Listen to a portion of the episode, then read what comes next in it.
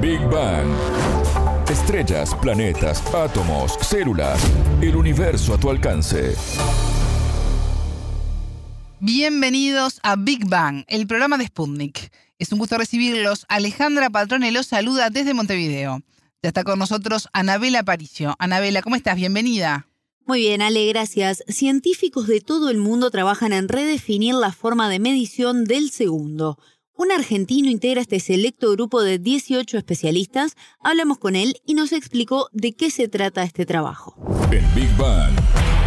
Temas, preguntas, expertos. Para entender el cosmos, para entender la vida, para entender nuestro planeta.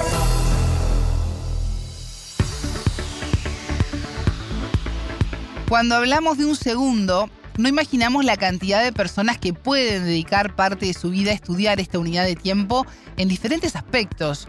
Hoy, Anabela, nos vas a contar más detalles sobre esto. Así es, Ale, pues el Comité Internacional de Pesas y Medidas retomó sus encuentros presenciales y se reunieron en Francia a mediados de junio para comenzar a trabajar en lo que será la redefinición en la forma de medir el segundo. Algo que en nuestra vida cotidiana puede parecer insignificante, ¿verdad? o algo efímero, un segundo, no es nada. No se lo pone a pensar. Exactamente, pero es clave también en muchos aspectos de la ciencia y la tecnología. Héctor Lais es eh, gerente de meteorología y calidad del Instituto Nacional de Tecnología Industrial de Argentina y es el único representante sudamericano en este organismo. Hablemos con él para entender mejor de qué se trata esta labor y primero que nada comenzamos por entender qué significa medir una unidad como el segundo, el metro o el kilo, por ejemplo. A ver, a ver. Primero por ahí habría que explicar de dónde surgen las definiciones de las unidades de medida, ¿no? En general. Las unidades de medida se definen dentro del marco de lo que llamamos la Convención del Metro, que es un acuerdo internacional que ya fue firmado en 1875, o sea, ya, ya está por cumplir 150 años, y que del cual hoy forman parte 100 países, entre ellos la Argentina y Uruguay, digamos, y muchos otros, varios otros países de, de nuestra región. Y es en este marco en donde se acuerdan las definiciones de las unidades de medida, ¿no?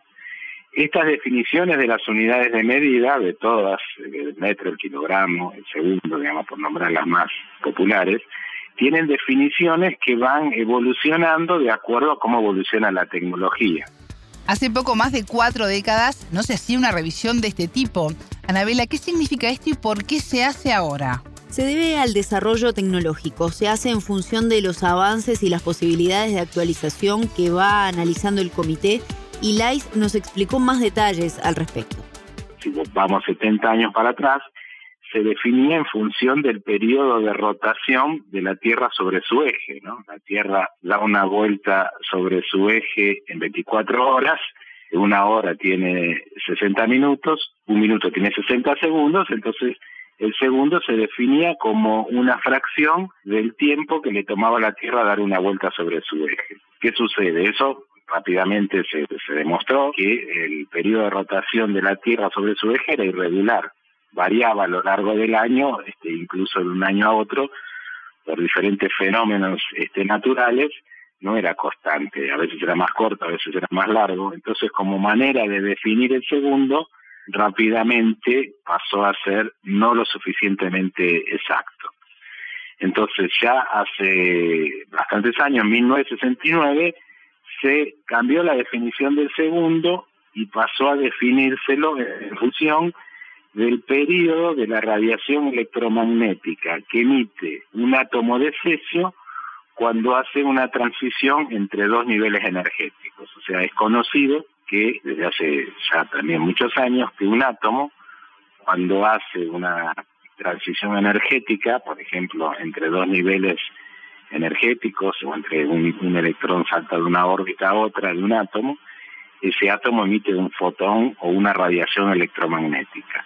Esa radiación electromagnética tiene una frecuencia y la inversa de esa frecuencia es lo que este, llamamos el periodo de esa radiación, que es un, un intervalo de tiempo.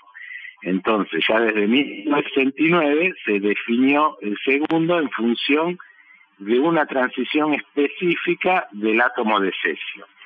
Y eso es lo que llamamos los relojes de cesio o los relojes atómicos. ¿Y esto lo vamos a ver nosotros? ¿Tenemos que modificar algo en nuestros relojes, por ejemplo? No, tranquilos que ni nos vamos a enterar. ¿Todo si bien, quieto? exacto, si bien no lo vamos a percibir en nuestra vida cotidiana, sí va a permitir avances tecnológicos y mejoras en dispositivos que son parte de nuestro día a día. Bien. nos brindó algunos ejemplos. El GPS funciona porque yo tengo en cada satélite del sistema GPS hay relojes de cesio y yo tengo la suficiente exactitud o precisión como para poder determinar el tiempo que tarda una señal de radio de ir desde un satélite hasta el receptor de GPS y si yo puedo determinar ese tiempo que tarda la onda en ir del receptor del GPS al satélite entre mi receptor y tres o más satélites puedo determinar la posición sobre la superficie de la Tierra. Eso no sería posible si yo tuviera el segundo definido de una manera mucho más imperfecta como era antes, ¿no? Y además de otras aplicaciones tecnológicas como son las comunicaciones o la capacidad de transmitir mucha información a través de las redes de comunicación depende de señales de sincronismo que tienen que tener una elevada exactitud. ¿Y en qué consiste este trabajo de redefinición? Es una tarea que llevará varios años, según nos explicaba el especialista argentino, que nos detalló los pasos que siguen ahora en este proceso. Lo que se viene ahora es un nuevo cambio en la definición del segundo que va a dejar de estar definido en función del átomo de cesio y va a estar definido en función de la transición energética de otro átomo, que todavía hay que definir cuál, pero podría ser el estroncio, el iterbio o un ion de aluminio, por ejemplo, que son átomos que tienen transiciones que emiten radiación en frecuencias mucho más altas. El átomo de cesio emite una radiación en el rango de las microondas, o sea, de los gigahertz, y estos átomos emiten radiación en el rango visible, o sea, de los terahertz. Como emiten en el rango visible, por eso se los llama relojes ópticos. Son frecuencias mucho más altas, al tener frecuencias más altas, tengo más resolución temporal, entonces puedo tener mucha más exactitud y también, es decir, mucha más precisión. Entonces yo voy a mejorar varios órdenes de magnitud, 100 veces o 1000 veces, la exactitud con la cual voy a poder determinar el segundo, entonces voy a tener mayor exactitud en las mediciones de tiempo. Esto es lo que el Comité Internacional está proponiendo una hoja de ruta para redefinir el segundo, llegar al 2030 con una nueva definición del segundo. Anabela, te consultaba recién si vamos a tener que realizar algún ajuste a nuestros relojes o teléfonos celulares, por ejemplo. Y también se me ocurre pensar qué pasaría si hay un error en algún cálculo, algo muy humano. Eh, ¿Qué consecuencias puede tener esto? Sí, aparte puede dar un poco de miedo, capaz que pasa, se nos descontrola todo, los ¿Todo por un segundo? Exactamente, pero no. Justamente no hay una posibilidad de error, eso nos explicaba Lice, porque es por ese motivo que se van a tomar varios años para analizar y concretar cómo va a ser este nuevo modo de medición. Escuchemos lo que nos decía el experto al respecto. Este es un proceso que se hace, parece lento, digamos, porque estamos hablando de que ahora se aprueba la hoja de ruta para redefinir en el 2030, justamente se hace con esto, porque hay que cumplir una serie de etapas de experimentos, de comparaciones de diferentes relojes, como para asegurar que no va a haber una discontinuidad en la duración de un segundo, digamos. O sea, el segundo va a seguir durando lo mismo, no va a haber una discontinuidad. Entonces, en la vida cotidiana o en las aplicaciones industriales cotidianas no va a haber ningún impacto. Lo que sucede no es que va a cambiar el valor del segundo, sino que yo voy a poder medirlo con mayor exactitud en el futuro. Y esto lo que abre es posibilidades para nuevos desarrollos tecnológicos, ¿no? Para poder transmitir mayor cantidad de información por un sistema de comunicación, este, para poder mejorar la precisión de los sistemas de posicionamiento. Estos relojes van a tener tanta sensibilidad que van a poder determinar variaciones en el potencial gravitatorio de la Tierra y esto va a poder ayudar a predecir este, fenómenos naturales como terremotos, por ejemplo, en fin. Estos cambios después con el tiempo van abriendo desarrollos tecnológicos que una o dos décadas después se transforman en, en, uso cotidiano, ¿no? que no sería posible si las definiciones de las unidades no tuvieran la exactitud que los cambios tecnológicos demandan. ¿Y hay un periodo estándar en que se revisa esta forma de medición? No, según LICE se va monitoreando desde el comité.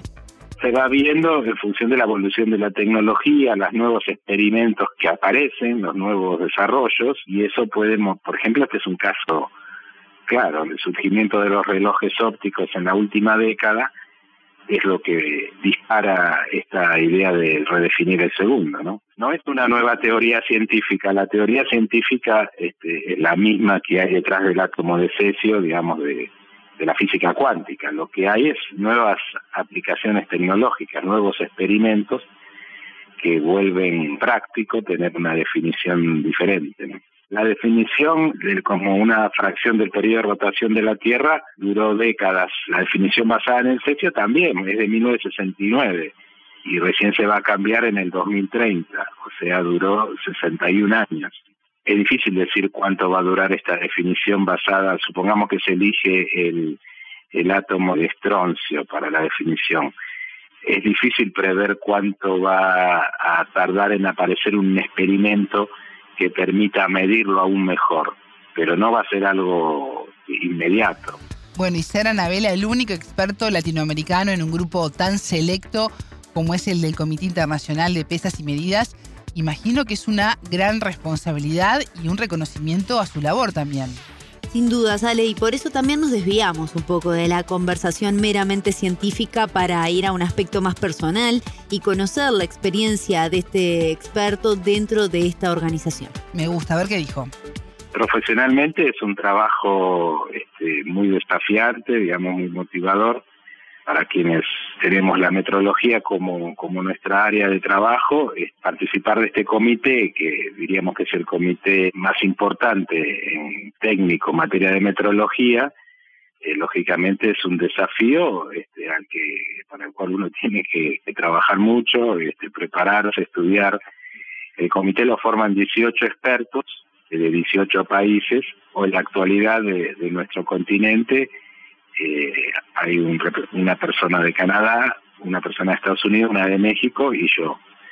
Después hay Europa, digamos, hay de Inglaterra, de Alemania, Holanda, Francia, Italia, Suiza, España, hay de Sudáfrica, de China, de Japón, de Corea, de Singapur, y no sé si me estoy olvidando alguno, digamos, somos 18, los 18 por reglamento tienen que ser de 18 expertos de 18 países diferentes, ¿no? Como para que haya una representación lo más global posible. El comité se reúne este, eh, presencialmente una vez al año, pero después, lógico, durante la pandemia hemos aprendido a usar herramientas virtuales, entonces hay muchas reuniones virtuales, ¿no? Entre esas dos reuniones presenciales. La semana pasada fue la primera reunión presencial del 2019. Escuchábamos al argentino Héctor Lais, gerente de meteorología y calidad del Instituto Nacional de Tecnología Industrial de Argentina, y el único representante sudamericano en el Comité Internacional de Pesas y Medidas. Él nos contó cómo es el trabajo que realizan para redefinir el modo de medición del segundo. Muchas gracias, Anabela. Un placer.